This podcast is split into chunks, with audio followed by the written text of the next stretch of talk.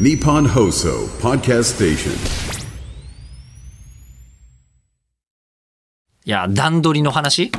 段取りとは、、はいかに難しいものであるかと。物事をね、はい。こう、適宜、はい。タイミングよく、スムーズに進められるかどうかの能力ですから。。お、意外とちゃんと説明できましたね。えりこさん、今日は 私がは欲しいものの能力の一つなんいだ。段取り力。はい段取り力ね全然。ないまあ、それで言うと、まずこの口を開くに関しては、ほぼほぼ段取りは考えていない。えーだから、なんですかね、あの、誕生日に関しても、二人分、この1ヶ月であったのに、ほぼほぼスルーしてる。スルーしてます。我々、えースルーしてて何らかの形で、ま何もらなくか、火を吹きます。えーでしょうね。溜まってますえー段取りの悪さが火を吹いているわけです ね。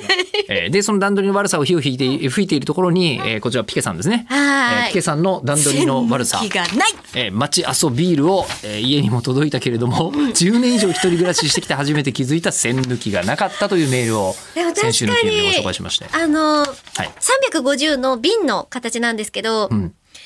大抵今、あの、スクリューあ、スクリューキャップね。あーが多いから、あそりそゃうそそううそうそうかもって思った。でも本当やっぱりそうだよなと、その方が便利じゃんというのもあってなんかねニュージーランドだったかな、なんかワインはもうコルク使っちゃいけなくなったんだよねどっかの国が、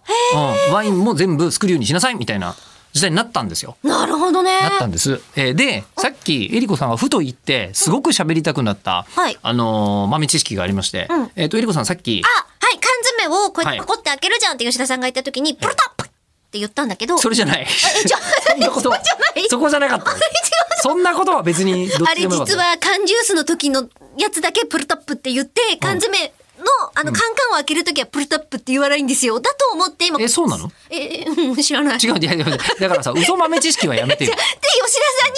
だって一違う違う瞬にし違てう今心構えしたのそにれじゃないそれじゃ ないえ違ったんだそれは違うそれはしかもそんな豆知識はないですよだからえりこさんの場合はだとしたら何その缶切りって言ったでしょあ缶切り缶切りの缶切りの後ろに線抜きついてんじゃないみたいなはい話があったんですけやどった俺本当人生の段あ人生というか歴史の段取りも面白いなと思ったんですけどあのこう缶詰が必要じゃないですかこの話知ってますどうぞぞ知ってますかはい僕この話大好きなんですけど、あの缶詰って発明されたはいいんですよ。発明されたはいいけど基本的に軍用のあの食べ物だったんで、えっ、とあのこう缶詰というものが発明された時には缶切りがなかったんですって。ね。で、開けるだから方法がないのにそうそうなのに食料だけ保存できる保存できる方法をすげえ編み出しちゃったかってらなっててすげえってなってて実はそこから缶切りが発明されるまで数十年空いてるんですよ。で数十年の間どうしてたかっていうとあの軍じゃないで軍だったからみんな開ける方法というのは武器がふんだんにあったので。あのずっ 破壊してたとのそうなの缶詰というのは人類は発明してからしばらくの間開けられないえー銃弾もしくはまさかりで開けてたん ですよ。っていうのを聞いて、おい段取り悪いなって思わないこれ。本当に悪いよな。だから我々が段取り、あの我々は人類そのままの姿で生きている。裸みたいなもの。ありのままの段取り。